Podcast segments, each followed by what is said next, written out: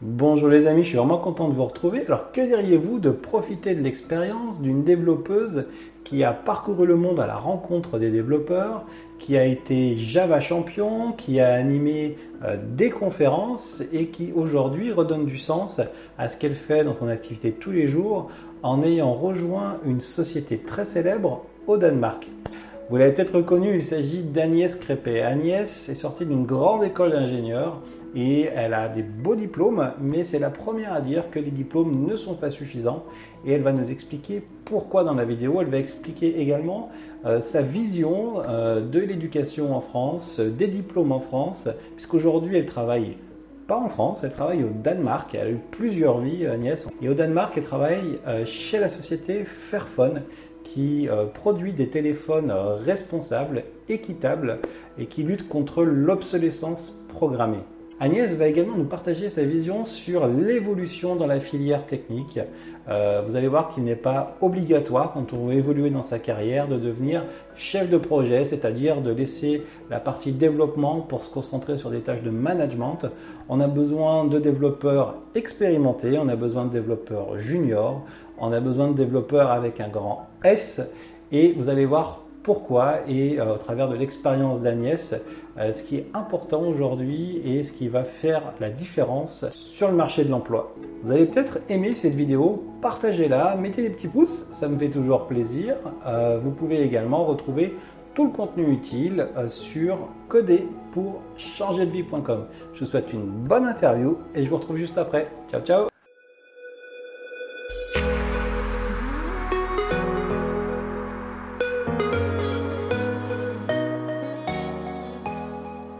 Agnès, je te remercie d'avoir accepté mon invitation. Je suis vraiment content de te retrouver euh, bah, dans cette belle aventure de coder pour changer de vie. Je t'ai rencontré au travers, euh, je t'ai connu au travers de l'association Duchesse France euh, via Estelle Landry. J'ai voulu en savoir un petit peu plus et j'ai trouvé un parcours vraiment exceptionnel à tout point de vue. Et bah, je voulais en savoir un peu plus sur toi. Je voulais qu'on gratte un petit peu et puis euh, surtout qu'on puisse eh bien voir par rapport à ton parcours euh, les conseils que tu pourrais apporter euh, aux, femmes qui sont dans l'IT, aux gens qui doutent un petit peu dans ces périodes un petit peu sombres où on voit pas le bout de la lumière. Est-ce que tu auras des, conseils à apporter par rapport à l'activité, au terrain, à ce que tu vois tous les jours? Mais avant tout ça, je voudrais te poser une question toute simple. Est-ce que tu peux te présenter succinctement en quelques mots. Oui, donc merci Nicolas, merci pour l'invitation. C'est avec plaisir que, que, je vais discuter avec toi aujourd'hui. Donc moi je m'appelle Agnès, Agnès Crépet, j'ai 43 ans et donc ça fait euh, presque 20 ans maintenant euh, que je bosse euh, dans la tech, l'IT, etc. J'ai plutôt un background de développeur, donc j'ai passé pas mal d'années sur euh, des jobs de développeur, plutôt Java, plutôt back-end. Je suis pas très très bonne en front, je suis même très mauvaise. euh, donc j'ai bossé, voilà, j'ai eu des parcours assez classiques. Je pense que je viens d'un d'un parcours où, euh, bah, au début, voilà, mon objectif c'était de bosser dans des boîtes où je pouvais avoir un peu de diversité technique. Donc j'ai fait de la, la de l'ESN, ce qu'on appelait avant des SS2I. Mm-hmm. Euh, j'ai fait un éditeur bancaire. Euh, euh, j'ai fait aussi un laboratoire pharmaceutique. Ça, c'était à peu près les dix premières années de ma vie active. Euh, et puis au bout de dix ans, je me suis dit euh, bon, est-ce qu'il n'y aurait pas moyen de mettre à dispo ces compétences techniques sur des projets qui me parlent un peu plus, soit des projets que je lance moi-même, soit des projets que je trouve classe en fait, qui ont un impact positif sur la planète. Euh, donc dix ans après mes débuts, quoi, je me suis un peu décalée. Donc euh, les communautés m'ont aidé. Je me suis impliquée avec euh, des amis dans des, euh, dans des JUG, des Java User Group. Euh, j'ai participé au fait de monter une conférence en France qui s'appelle Mixit, qui met un fort accent sur la, sur la diversité dans la tech et sur l'éthique dans la tech.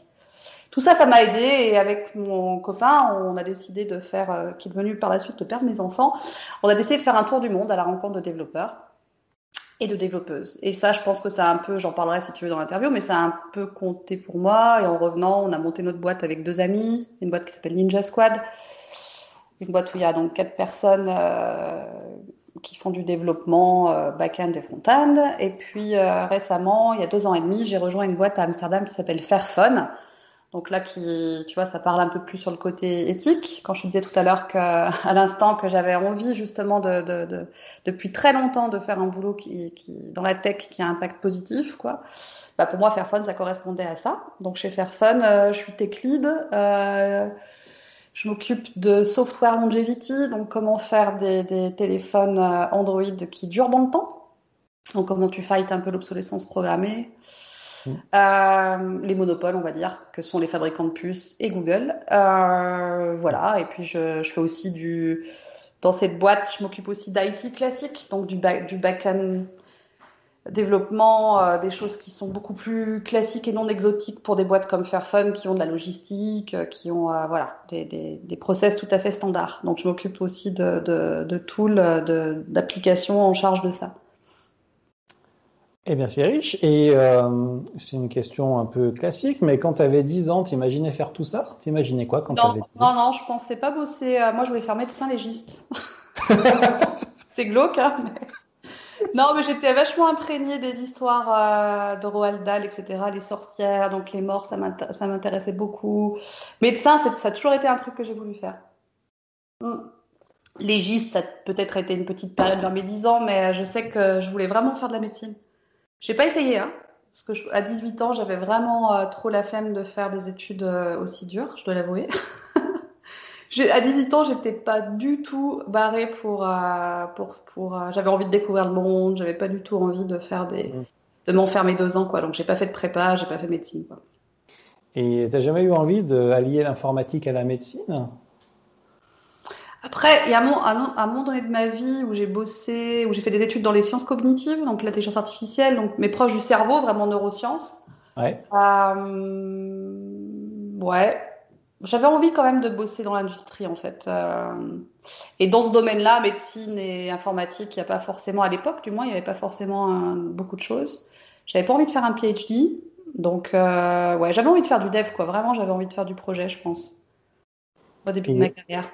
Et aujourd'hui, euh, pour quelqu'un qui a fait beaucoup, beaucoup de code, euh, qui a eu un prix en 2012, euh, notamment de champion Java, si j'ai bien compris. Ouais, Java champion, ouais. Ça te, ça te manque pas tu, tu, codes toujours autant? Comment ça se passe Alors, je code plus du tout sur Java et Kotlin. Enfin, plus du tout. faut que je, regarde un peu de loin, mais c'est plutôt des collègues à moi. En fait, on fait encore du Java et du Kotlin, enfin, surtout du Kotlin chez Fairphone pour du backend. En fait, quand je code aujourd'hui, c'est pour des choses beaucoup plus obscures où je, où je, m'estime quand même assez moyenne. J'apprends.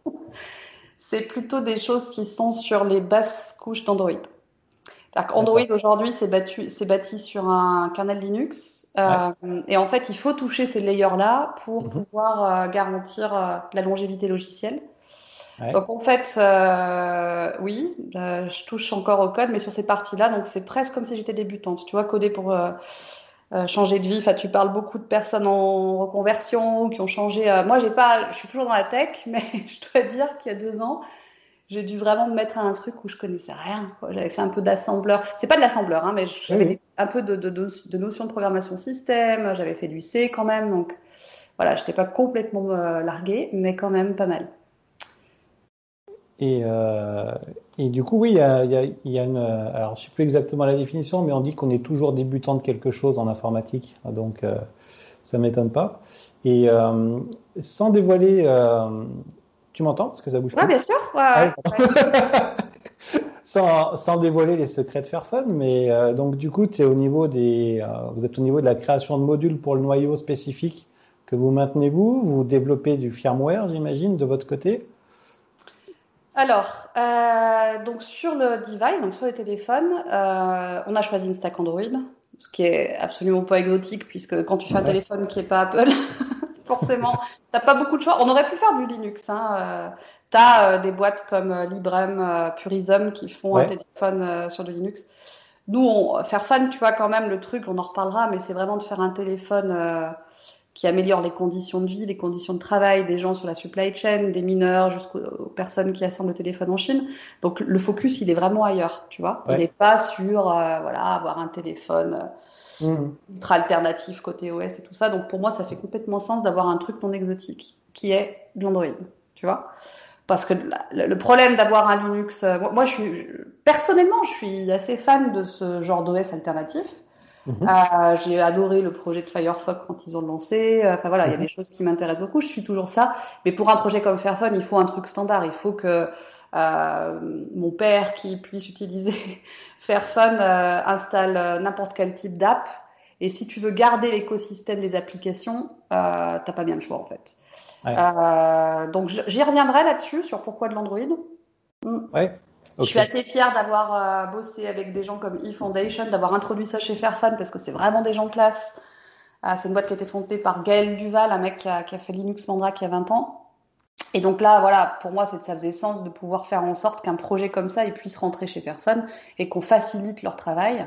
Donc aujourd'hui, tu peux acheter un Fairphone avec euh, iOS dessus, donc iOS qui est un système Android dégooglisé, on va dire.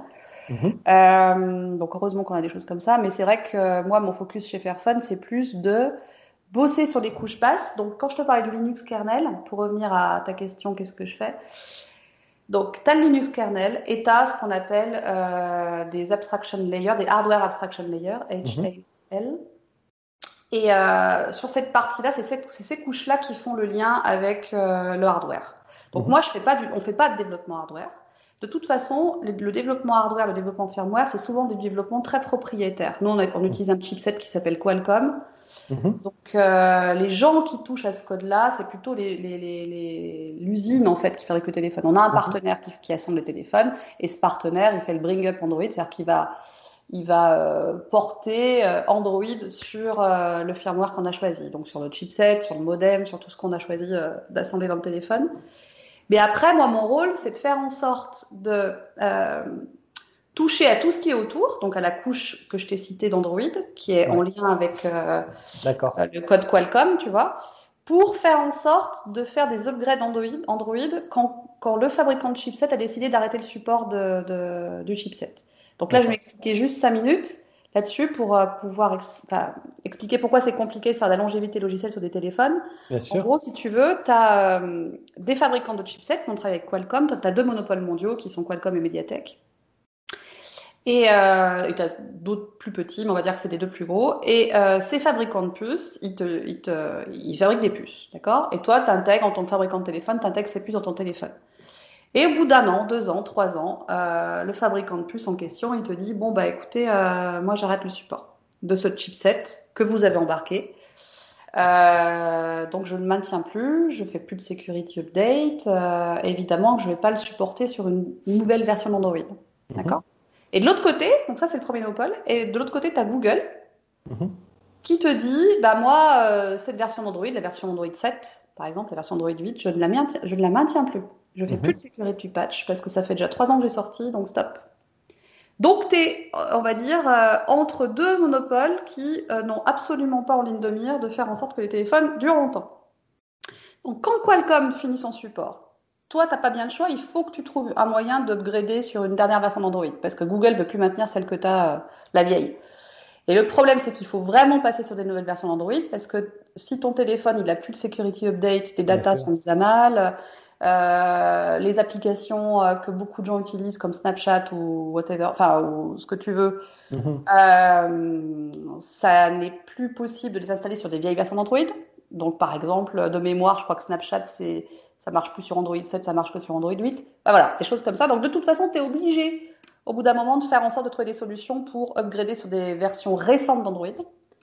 Et vu que tu n'as plus le support Qualcomm, eh ben, il faut que tu joues sur cette couche-là l'abstraction euh, layer hardware là, pour en gros faire parler deux API.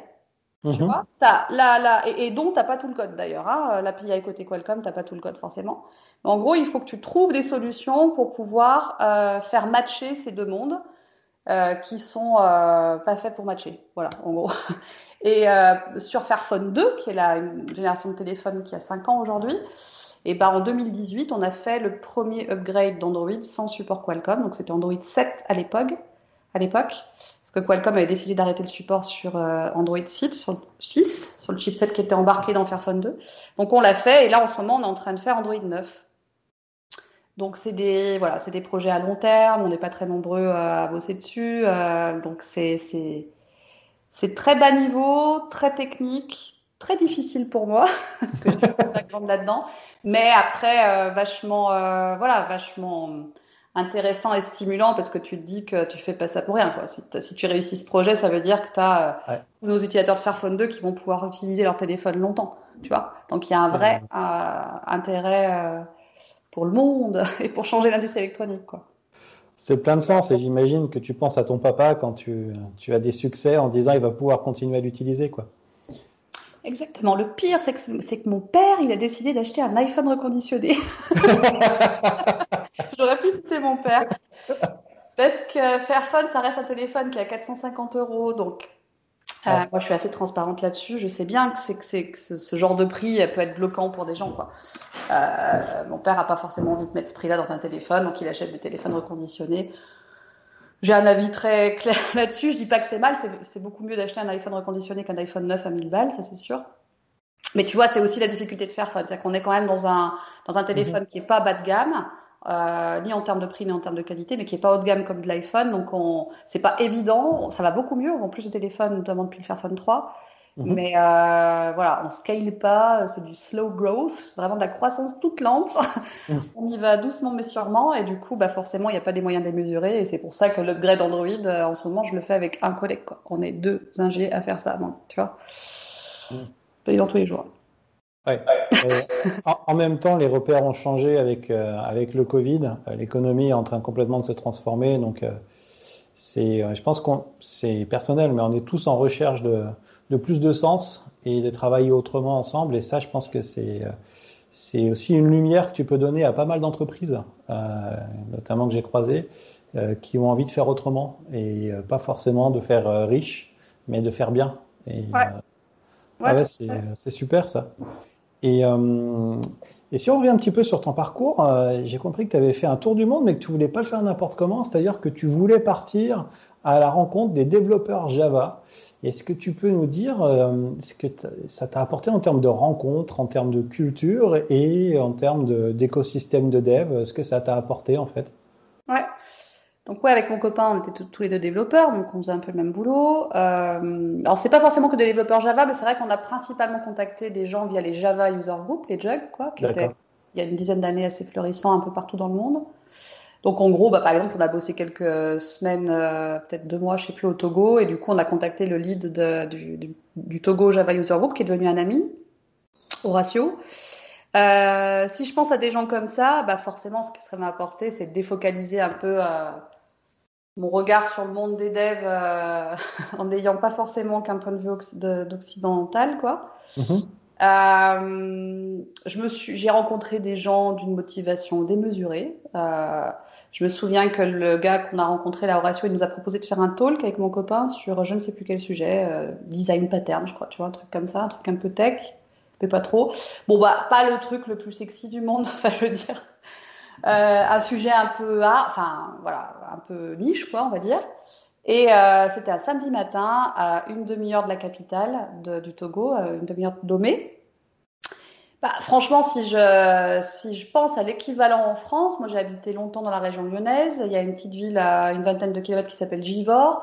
Si mhm. tu m'avais dit, bah tiens, tu vas faire un jog un samedi matin sur un sujet un peu tech et, pas, et très niche euh, à Givor, euh, je pense que j'y vais pas quoi. Enfin, tu vois, je veux dire. Mhm. Euh, voilà, je pense que les communautés c'est cool et tout ça, mais je veux dire, euh, la, la, la, pour mobiliser les gens, c'est pas toujours évident. Je le sais bien parce que j'ai longtemps géré une communauté euh, de dev, quoi. Et ben là, à Lomé, tu avais je sais pas combien de gens qui avaient fait le trajet, qui avaient payé un taxi super cher pour voir une. Ah oui.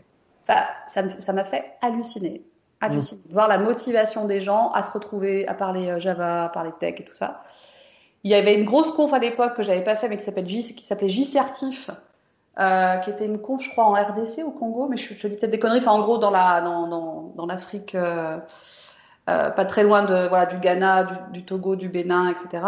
C'était peut-être au Cameroun, enfin, peu importe. Et Horatio me disait que les, les, les personnes qui, qui, se rendaient à cette conf, elles mettaient parfois, parfois trois jours pour y aller.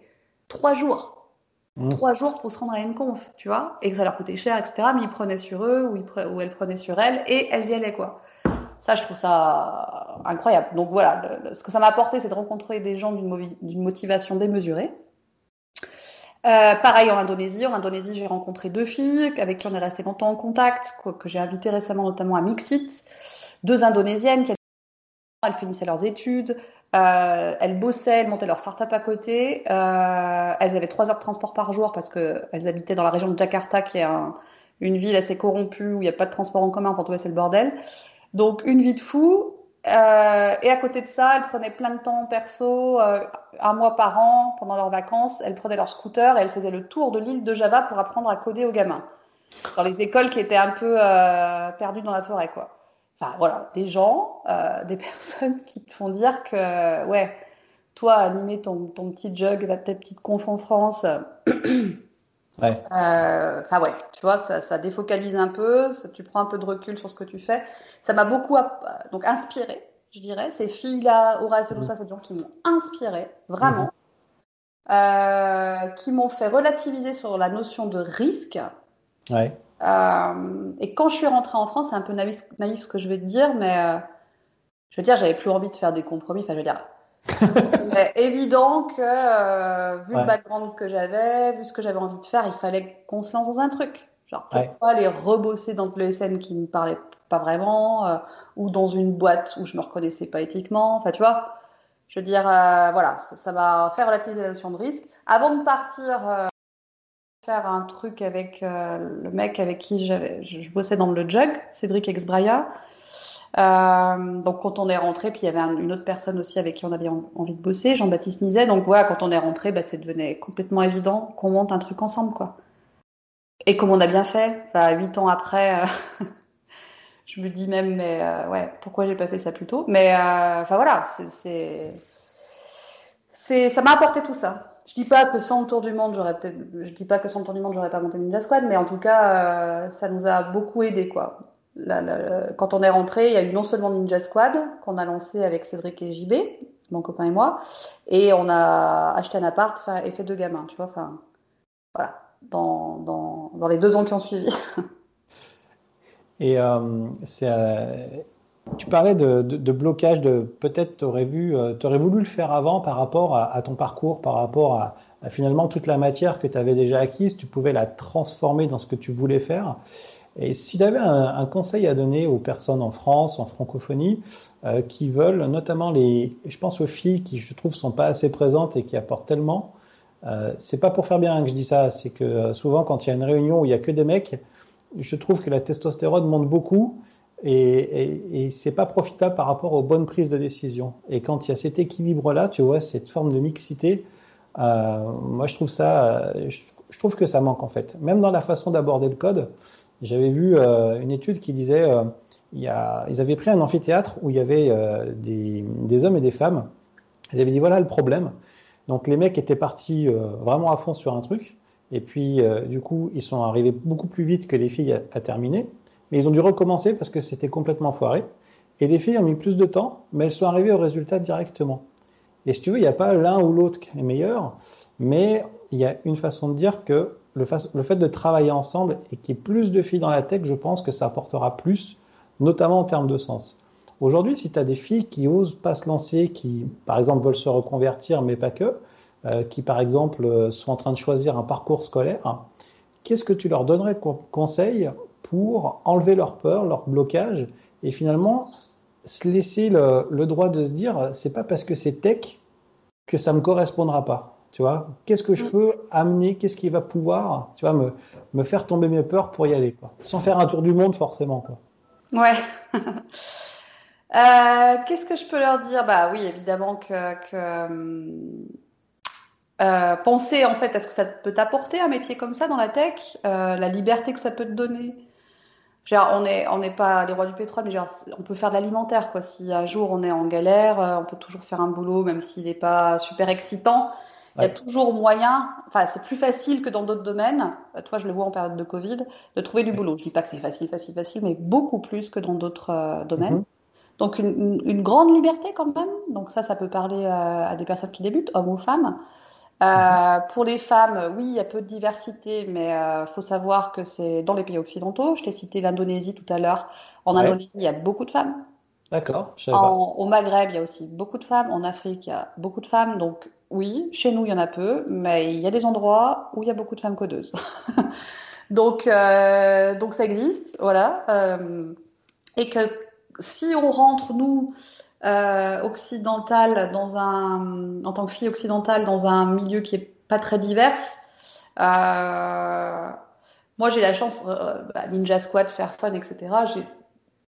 Il y, a, quand même moyen de trouver des alliés, quoi. Même chez les garçons, il y a quand même des gens qui sont très, qui s'en foutent un peu de savoir si t'es une fille ou pas. Moi, mmh. c'est plus facile pour moi parce que je pense que j'ai un peu plus vieille, mais quand t'es une jeune fille, j'imagine que ça peut être un peu plus impressionnant de te retrouver dans un milieu pas du tout divers. Euh, mais en tout cas, c'est possible. Voilà, c'est possible. Mmh. Et il y a des communautés de filles. Duchesse, ça en fait partie, mais il y en a plein d'autres. Euh, Girls in Web, enfin tout un tas de choses qui peuvent aider aussi les, euh, les filles qui débutent, euh, soit en reconversion, soit en parcours initial, à prendre confiance en elles et à dire ok, c'est bon, bon toi tu as vécu ce truc, moi aussi, mmh. ok, on va, on va en parler, ça va aller mieux, etc. Parce que des comportements toxiques, il y en a forcément. Hein. Enfin, je veux dire, mmh. je dis pas que ça n'existe pas. Moi, je, perso, j'ai pas trop été, j'ai pas trop dû faire face à ça. J'ai eu deux trois cas, mais rien de méchant. Mais par contre, c'est pas parce que ça m'est pas arrivé à moi que je dis que ça n'existe pas, quoi. Tu vois. Enfin, je mmh. pense vraiment que ça existe mais que les communautés de filles dans la tech peut, euh, le fait que ça existe, ça peut aider ces personnes-là à, lutter entre guillemets et à se dire, euh, je vais le faire quand même, parce que le, but final, le fait d'y arriver et de, faire un métier tech aujourd'hui en tant que femme, voilà, ça, ça t'apporte énormément de trucs, beaucoup de créativité, euh, beaucoup d'autonomie, euh, voilà, tous ces trucs-là, c'est des, des, des choses chouettes à atteindre. Estelle Landry m'a fait prendre conscience d'un truc que j'avais pas conscience. Euh, pourquoi il n'y avait pas assez de, pas autant de femmes euh, dans l'IT qu'il pourrait y en avoir, en tout cas en France? Elle ouais. m'expliquait que c'était euh, notamment par rapport à culturellement, euh, il y a plusieurs décennies où euh, quand les femmes ont commencé à avoir des performances en informatique, les postes ont été un petit peu formés, euh, fermés aux États-Unis. Et donc du coup, il y a eu un petit, un petit chapeau qui a été mis, mais ouais. surtout elle me disait surtout, c'était un manque de modèle. C'est-à-dire que euh, quand les filles essayent de se projeter, il n'y avait pas forcément ces références de filles qui ont réussi et qui ont eu des parcours inspirants. Et en ça, son interview était vraiment sympa. Et en ça aussi, euh, c'était une des raisons pour lesquelles je t'ai contacté, parce que je pense que tu fais partie de ces modèles. Alors c'est un peu flatteur, mais je le pense vraiment, euh, de, de, réussite, mais pas forcément de réussite euh, monétaire, c'est-à-dire de réussite de vie et de richesse de parcours qui fait que dans ton parcours, il y a forcément un endroit qui peut être inspirant. Tu vois, il y a le tour du monde, il y a le fait euh, euh, d'avoir fait des conférences, il y a le fait de travailler à l'étranger. Enfin, il y a beaucoup de choses que je trouve euh, bah, super, en fait, tout simplement. Et euh, question d'après, est-ce que tu penses revenir en France un jour Ouais. Ouais. Ouais, vraiment. Ouais, ouais, ouais, non, mais ça, c'est sûr. Hein. Le, fait d'être à Amsterdam, ça, ça change quoi pour toi en fait? Amsterdam, c'est cool. Euh, je suis super ouais. contente d'y être et tout ça. Euh, mais j'ai envie de, non, non, j'ai envie de rentrer en France. Euh, moi, j'aimerais bien. Bon, faire fun, c'est un boulot qui me prend énormément de place. Je pense que c'est le premier taf qui me prend autant de temps. c'est assez, ouais, ouais c'est assez intense. donc, il faut que j'arrive un peu à me défocaliser. Mais euh, dans tous les cas, euh, ouais, moi j'ai envie de rentrer en France pour. Euh, j'aimerais bien rebosser un peu plus pour Ninja Squad parce que depuis qu'on l'a monté Ninja Squad, c'est plutôt mon copain qui a bossé beaucoup de temps. ça a toujours été une envie pour moi de, de, de bosser un peu plus, donc j'aimerais bien faire ça. et d'un point de vue plus perso, ça, pour moi, ça fait sens de rentrer à un moment donné pour mes enfants. J'aimerais bien qu'ils grandissent quand même un petit peu en France. Là, euh, tu mmh. vois, fait, on a fait des choix avec mon copain qui sont assez discutables. On les a mis dans une école française à Amsterdam parce qu'on savait pas le temps qu'on restait. Mais du coup, les, les écoles françaises, c'est un milieu qui est absolument pas diversifié pour le coup, socialement. Ouais. J'ai pas forcément envie qu'ils grandissent dans cet écosystème-là. Euh, et Amsterdam, en général, c'est une ville très gentrifiée, très très gentrifiée. D'accord. Donc ça veut dire que euh, voilà, il n'y a pas de diversité sociale, euh, c'est très cher. Euh, c'est un mode de vie un peu prison dorée, quoi. Tu vois, c'est cool. Euh, dans mon quartier, j'habite dans un quartier qui s'appelle le Pipe, qui est un quartier ultra bobo. tu manges la, de la quinoa aux épices indiennes. mais bon, moi, c'est pas comme ça que je vis, quoi. Euh, sur du court terme, c'est cool, mais je me vois pas passer ma, ma, vie ici, sinon je vais complètement déconnecter de la réalité, quoi. Tu vois. D'accord. Moi, je viens d'une ville qui est à côté de Lyon qui s'appelle Saint-Étienne. ouais, je, rien à voir. J'ai fait le grand écart.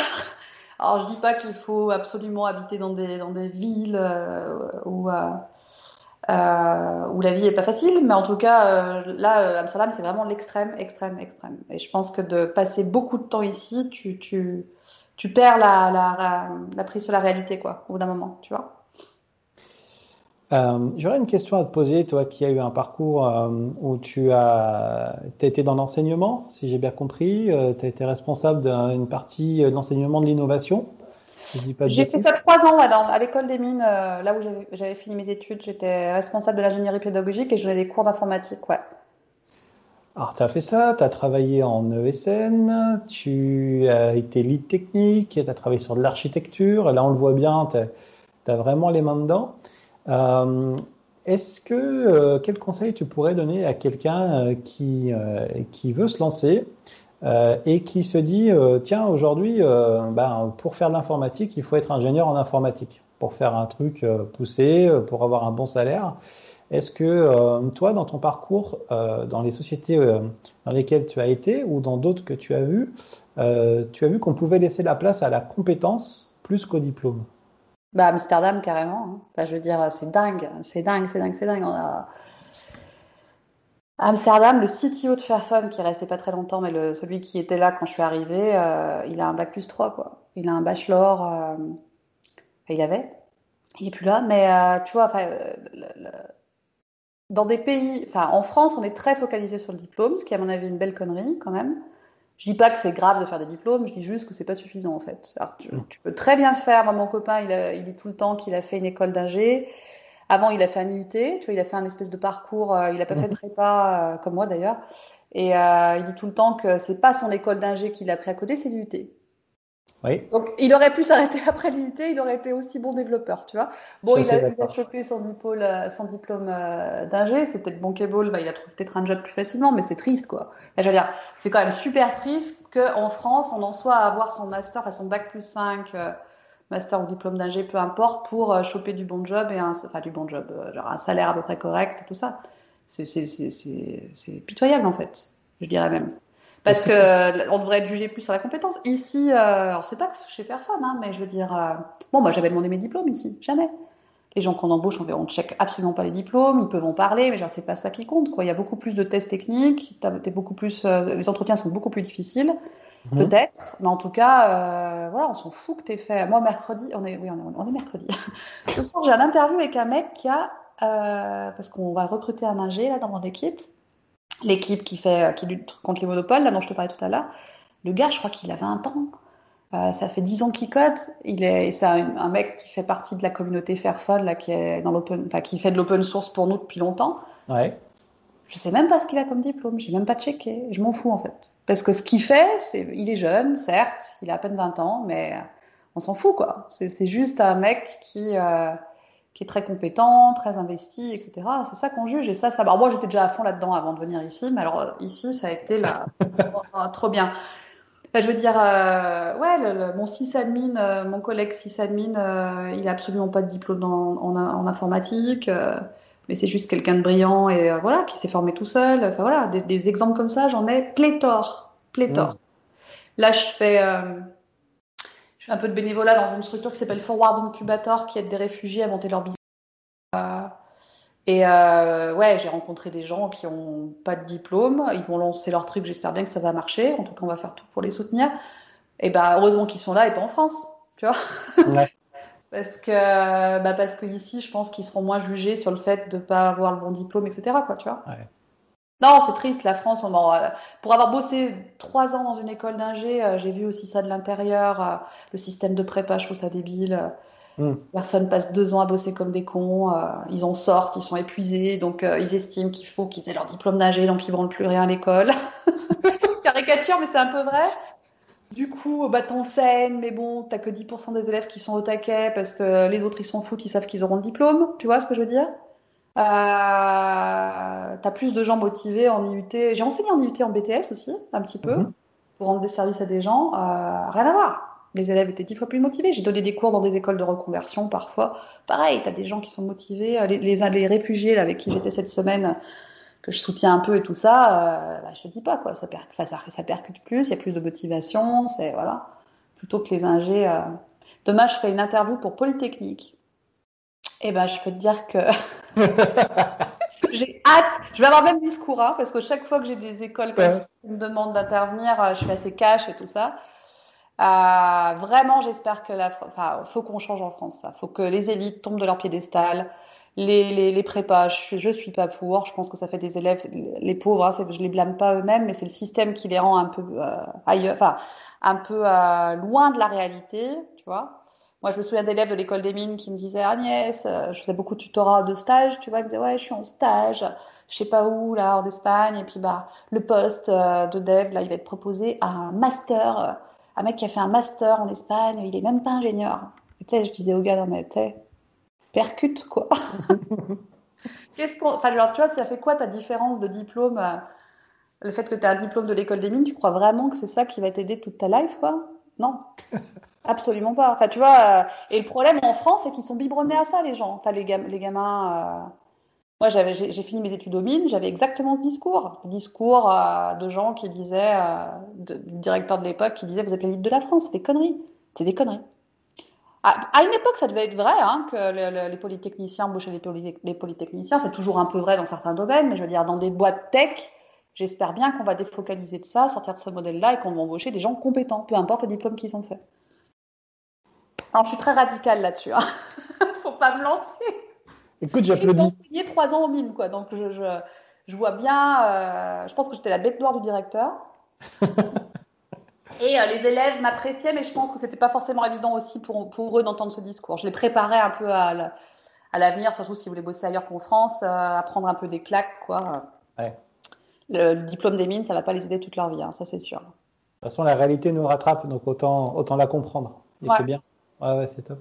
Est-ce qu'il y a une question que j'ai pas posée? Ça fait un peu entretien d'embauche, hein, mais est-ce qu'il y a un sujet que tu veux développer euh, que j'aurais pas vu, euh, qui, qui t'intéresse ou pas Ou euh, un message que tu voudrais faire passer? Non, après, ce que j'aurais tendance à dire, c'est que ce dont on n'a pas trop parlé là, c'est en France, on est aussi vachement poussé à, à prendre des postes de management et à mmh. lâcher un peu la tech pour moi qui fais pas mal aussi quand même de management chez Fairphone, euh, c'est quand même super bien. il y a quand même beaucoup de moyens de rester tout le temps dans la tech. Si vous avez envie de rester technique, c'est quand même bien de le rester. Si vous avez un peu d'appétence pour ça, c'est quand même bien de le rester. Parce qu'il y a des boîtes qui, qui, qui, donnent quand même la place à ces gens-là. En France, peut-être un peu moins vrai, quoi, que ça change aussi. Euh, fier des devs, tu sais, tous ces mouvements-là là, qui sont apparus il y a quelques temps, je trouve ça plutôt classe. Euh, donc voilà, ce que j'aimerais bien faire passer ce message-là, que c'est pas, c'est possible de rester tech longtemps. Euh, et euh, le management, c'est absolument pas la voie royale. Si vous avez envie de rester là-dedans, il y a des gens qui sont preneurs de ça. Un, un ou une, un développeur ou une développeuse qui a de l'expérience, c'est rare et on en a besoin pour faire des produits qui marchent. et pas que des MVP, d'accord, compris. Ouais. Euh, bah écoute, Agnès, je te remercie énormément. Euh, cette interview, euh, je te le dis à chaud, c'est l'interview que voir il y a quelques années et je pense qu'elle va aider pas mal de gens. En tout cas, les inspirer et je me mets à leur place et je suis déjà trop content et je suis trop content. J'ai envie qu'ils la voient vite, vite, vite. Voilà. Merci beaucoup pour le temps que, que tu m'as consacré. Et puis, euh, bah, je te dis à très bientôt. Ça marche. Salut. Merci beaucoup Agnès, c'était vraiment un super moment passé ensemble et comme je le dis dans la vidéo, eh bien j'aurais aimé avoir ces conseils moi-même dans ma carrière il y a plusieurs années. Euh, ça m'aurait fait gagner beaucoup de temps et euh, ça m'aurait permis d'aller vraiment à l'essentiel. Si vous souhaitez en savoir plus sur le métier de développeur ou même si vous êtes déjà développeur et que vous voulez aller un petit peu plus loin dans votre carrière, vous pouvez accéder gratuitement au guide euh, Guide d'un ami pour démarrer une carrière de développeur en 6 étapes. C'est un guide que j'ai fait avec amour et avec humour. Vous pouvez également bénéficier d'une formation gratuite de qualité avec un format innovant euh, pour apprendre l'algorithmique par la cuisine. Alors si vous aimez les lasagnes à la bolognaise, eh bien vous pouvez commencer à apprendre la programmation tout de suite euh, en partant de zéro et en cuisinant avec moi. La formation est également gratuite et vous pouvez la retrouver sur le blog coder pour changer de vie.com. Je vous souhaite une bonne journée et je vous dis à très vite. Ciao ciao